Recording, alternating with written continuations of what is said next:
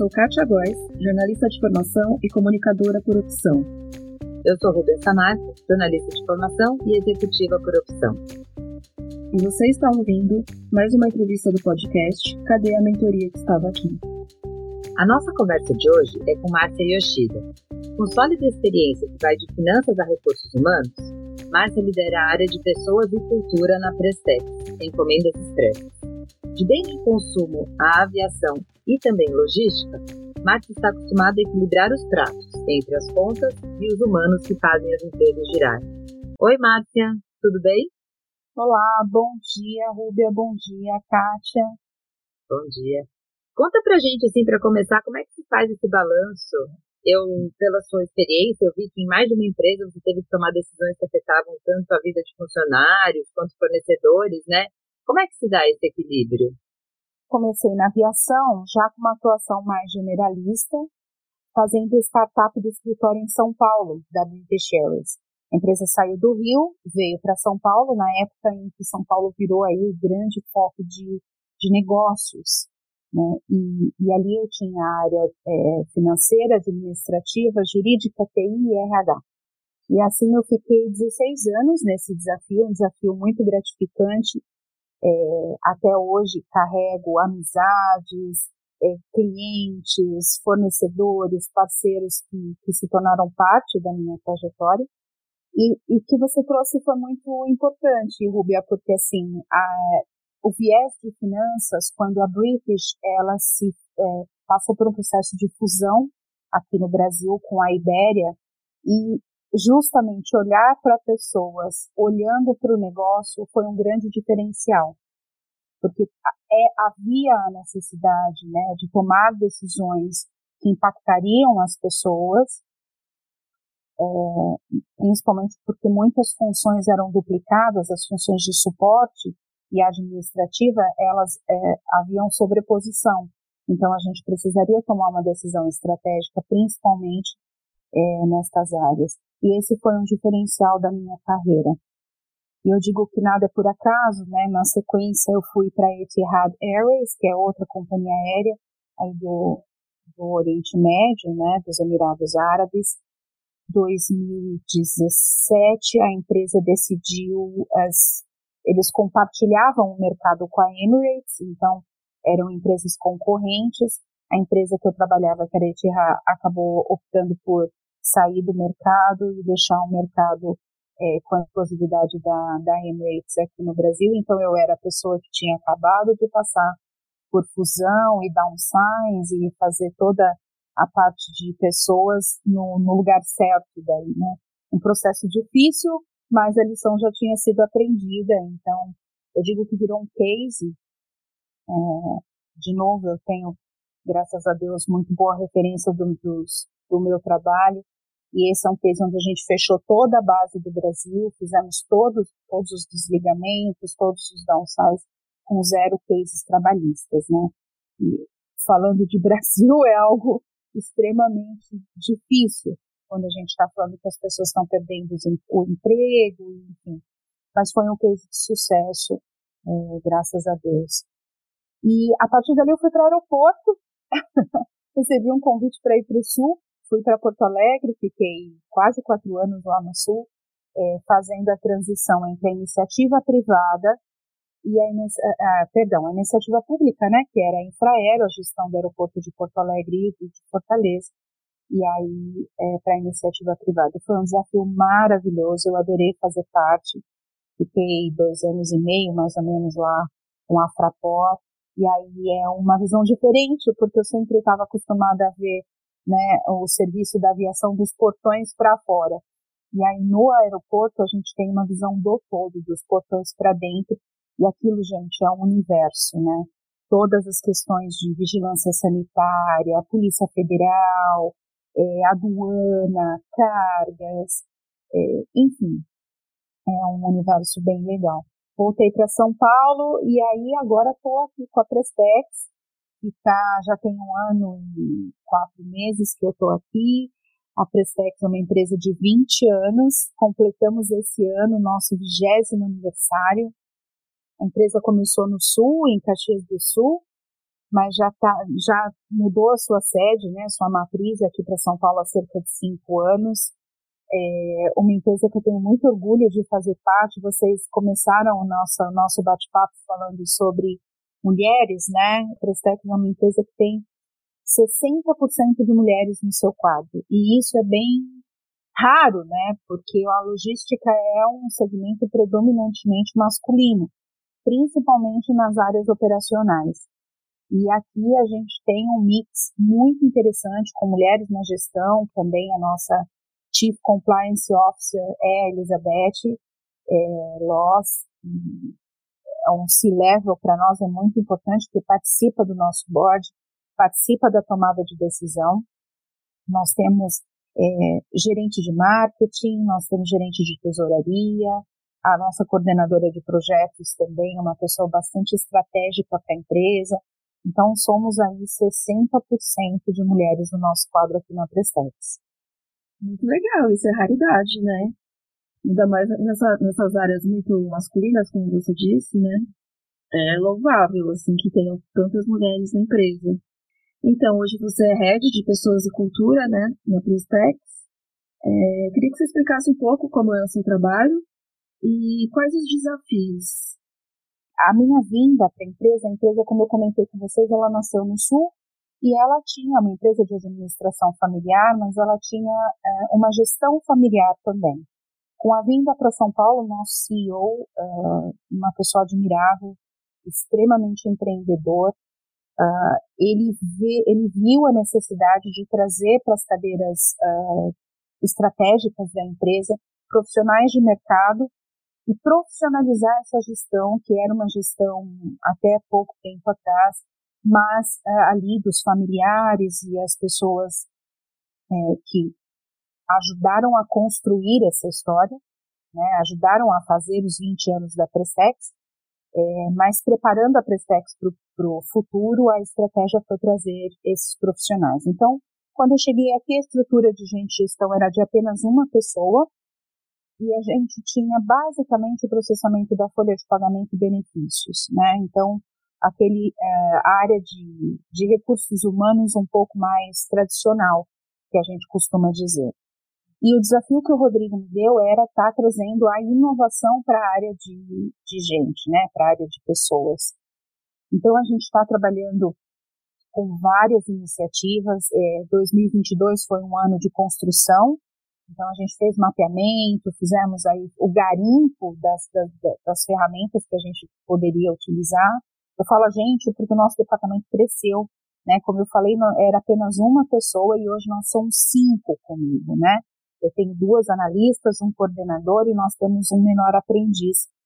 Então, eu vim com essa, com essa missão de trazer um, um olhar mais inovador, um olhar de mais é, participação das pessoas. Nós implantamos uma plataforma é, de gestão de pessoas onde a gente faz a nossa comunicação interna e ela tem é, gamification, ela tem é, a gente celebra, parece uma rede social, então a gente posta foto, todo mundo curte, a gente coloca os aniversariantes do mês, e o objetivo disso é justamente é, fortalecer nossa cultura, né? A Pestex tem uma cultura muito informal, mas no sentido de estarmos todos juntos, a gente tem o conceito de open office, né? Então todo mundo senta ali, sem barreiras, todo mundo tem acesso ao nosso board, tanto ao nosso uh, CEO, o nosso Chief Commercial Officer, que é o Marcelo, também uma pessoa divertidíssima, está sempre conosco, né, é, cheia de energia. Então, é, é, tirar essas barreiras, né, ou diminuir essas barreiras era uma das minhas missões também. E, e, além disso, um dos projetos que a gente colocou, e a gente vai concluir ele agora esse ano, é esse projeto do Jovem Aprendiz que eu trouxe para vocês. Fiz uma provocação aqui para o board, se, trazendo das minhas experiências anteriores, principalmente minha experiência no Sul, se a gente poderia trabalhar com um projeto de inclusão social. Então, trazer jovens que tivessem algum tipo de vulnerabilidade social para trabalhar a mentoria, né, que é o tema aqui da nossa conversa. É claro que isso é muito maior do que só os jovens aprendizes, mas quando a gente fala do primeiro emprego, esses jovens usam balizadores é, mais do que profissionais. Eles, eles se espelham muito na pessoa que está ali no dia a dia do trabalho dele como uma referência até de vida, né? Para tomar decisão de qual carreira seguir, para tomar uma decisão é, até familiar, o contexto familiar, algum curso livre que vai fazer. E aí nós criamos um programa, nós implantamos um programa onde a gente é, trouxe sete jovens. Nós temos um parceiro para esse projeto, que é a Vocação. Não sei se vocês conhecem, mas vale a pena conhecer o trabalho deles. Fizemos um processo seletivo e aí, para cada área onde esses jovens foram alocados, nós elegemos um mentor. Só que aqui a gente chama de padrinho, né? Então, cada jovem tem um padrinho esse padrinho, como eu disse, ele não é só responsável por passar as tarefas do dia a dia, seja uma planilha Excel, seja um relatório, seja ligar para um cliente, ele é responsável por acompanhar aquele jovem no desenvolvimento humano daquele, daquela pessoa, né? E aí, a nossa área de gestão, a gente tem reuniões mensais com, com os padrinhos, onde a gente acompanha, a gente vê as dificuldades, o que precisa, é, de que maneira a gente pode contribuir, se precisa de alguma atividade adicional, algum acompanhamento emocional. Então, eu digo que é um programa 360, porque a gente olha o todo né, daquele indivíduo, além da profissionalização.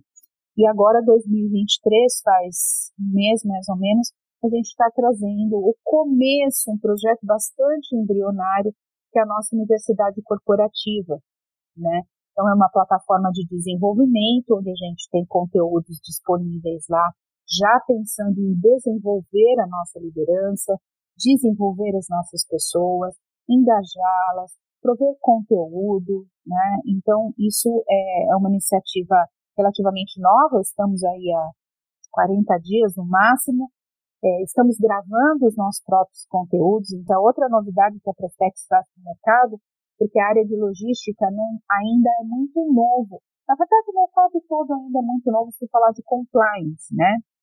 Mas a área de logística especificamente. E a gente está aí na, na, na, vanguarda de novo é, de, de inovação e trazendo mais essa iniciativa e lançando dentro da nossa universidade corporativa o nosso treinamento de compliance também.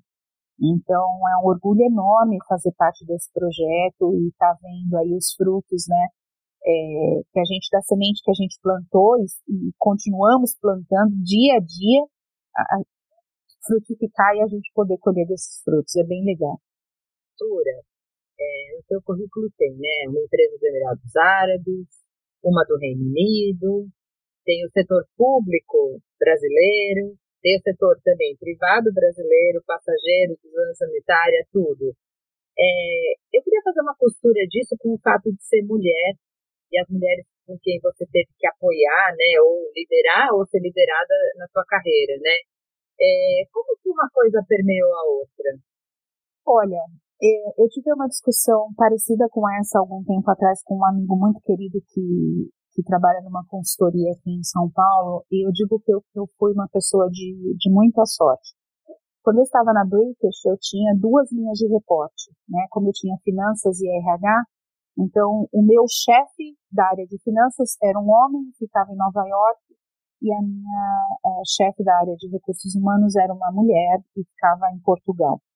E depois eu passei também a minha chefe na Etihad, o que também foi uma coincidência, era uma mulher emirati, né? Então que usava toda, todos os costumes, todas as roupas, é, também ficava em Nova York na época. E quando eu fui para a Fraport, que é uma empresa alemã, é, nós, nós tínhamos no nosso board o contrário do que nós temos na Prestex. Eu tinha uma CEO mulher, uma CCO mulher e só o CFO era homem. Então, essas mulheres fizeram parte da minha carreira e da construção do que eu sou. Né? Nós, nós tiramos aí o melhor é, de cada pessoa que passa pela nossa jornada.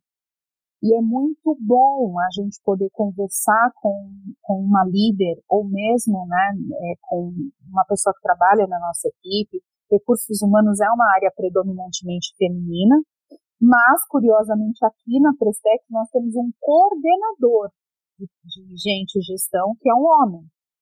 E por que um homem, né, agora, né? É, o equilíbrio, eu acho que a palavra-chave é equilíbrio. Conversar com uma mulher é, é muito bom, ter uma líder mulher foi muito importante para mim, principalmente porque na, nas minhas gestações eu tenho dois filhos, que já tem, esse ano, Lucas cumpre 20 anos e a Ana é, 18, já estão crescidos, mas assim, na época a minha gestora era uma mulher.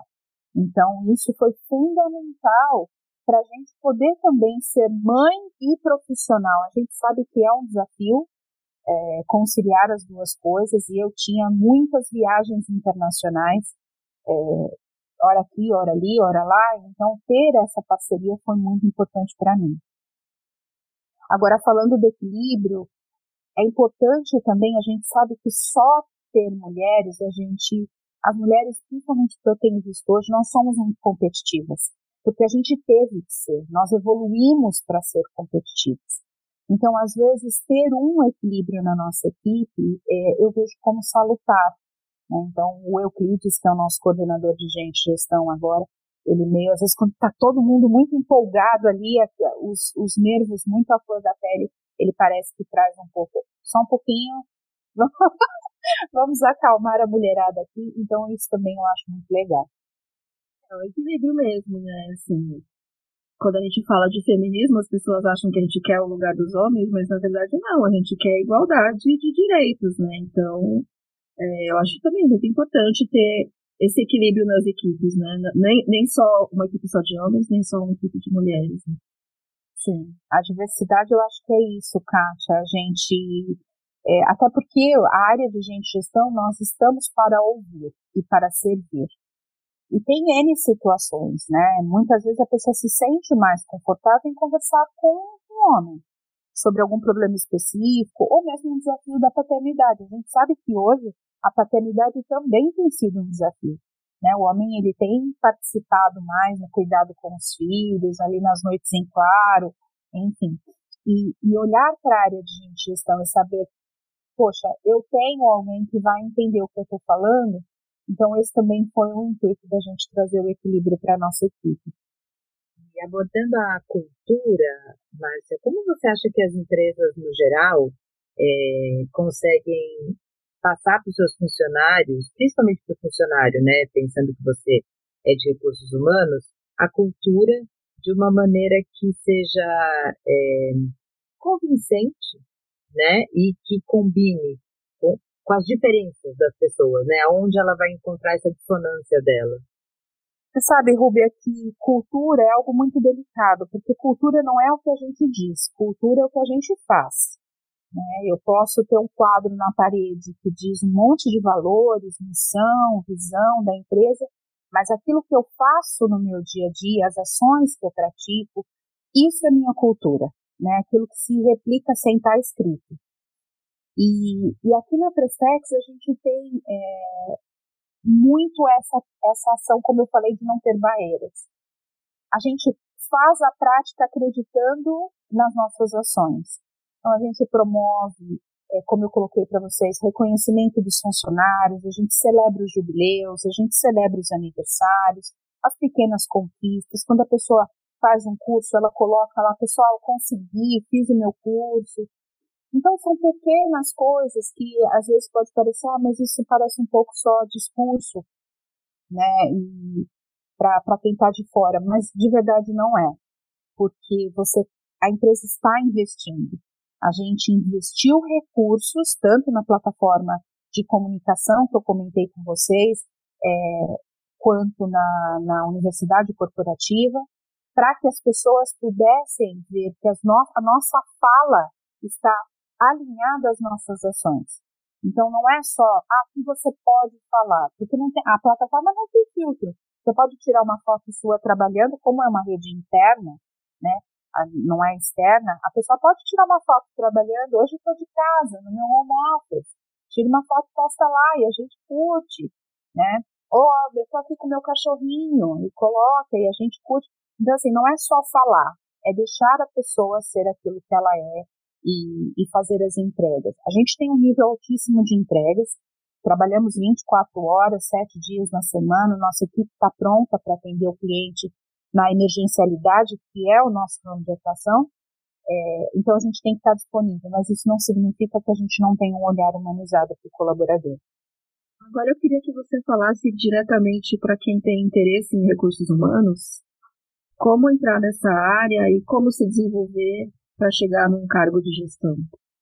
Bom, lidar com a primeira coisa que tens que gostar de pessoas, né? E, e eu comecei falando que iniciei a minha a minha carreira na área de finanças e controladoria e essa virada de chave justamente se deu pelos dois grandes projetos que eu tive por olhar as pessoas além dos números. Claro, olhar o negócio fazia sentido, mas olhar o que tinha por detrás daquela decisão era alguém que estava afetado, era alguém que estava sendo desligado, era alguém que precisava de um outplacement, né? Então, a questão não é fazer o desligamento, mas como fazer aquele desligamento. Então, nós estamos no mercado de trabalho, a gente sabe, né, que temos ciclos, ciclos começam, ciclos, ciclos terminam.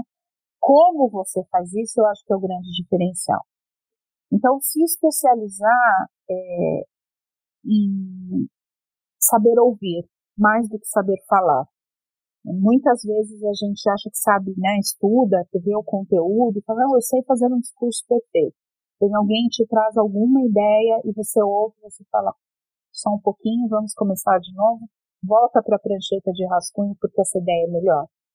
Então, saber ouvir é muito importante. Outra coisa é se cercar de pessoas que te inspirem. Isso é uma coisa que eu aprendi muito na formando a minha equipe lá no sul, porque existia, né, no sul é uma cultura bastante forte, bastante regionalista, e muitas pessoas vinham de fora então havia uma certa resistência, porque falava, meu Deus, né, nós tínhamos mineiros, cariocas, é, nordestinos de vários lugares, é, paulistas, tinha, era um, uma, uma, torre de Babel. E cada um tinha um objetivo é, em comum que era fazer acontecer, né? Esse inclusive era o slogan da empresa, fazermos acontecer. E aí, se cercar de pessoas que te inspiram e que, co que colaborem com essa missão é fundamental na área de pessoas. A gente estava falando sobre né, é, co é, competição, enfim. Quando a gente entende que a palavra não é competição, mas é contribuição, e quando todo mundo contribui, a coisa flui de uma maneira tão magnífica esse é outro diferencial. Não precisa competir para ser gestor, viu, Kátia? Você me perguntou disso. Eu acho que se a gente colaborar, isso acaba chegando para ti. Que faz entregas melhores, é, é, que tem um trabalho mais fluido. E, e, a minha área, por exemplo, eu vou falar aqui na Prestex novamente, nós temos uma grande parceria com a área de marketing né? Porque nós, nós fazemos juntos a gestão da, de endomarketing, dos eventos, da comunicação, e não, não faz o menor sentido as áreas competirem, né? É, a gente soma, entrega junto para que isso seja cada vez melhor. Muito bem, colaboração é a palavra.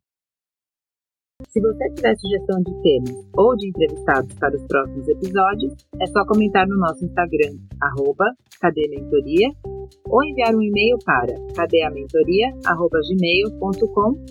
Até o próximo episódio.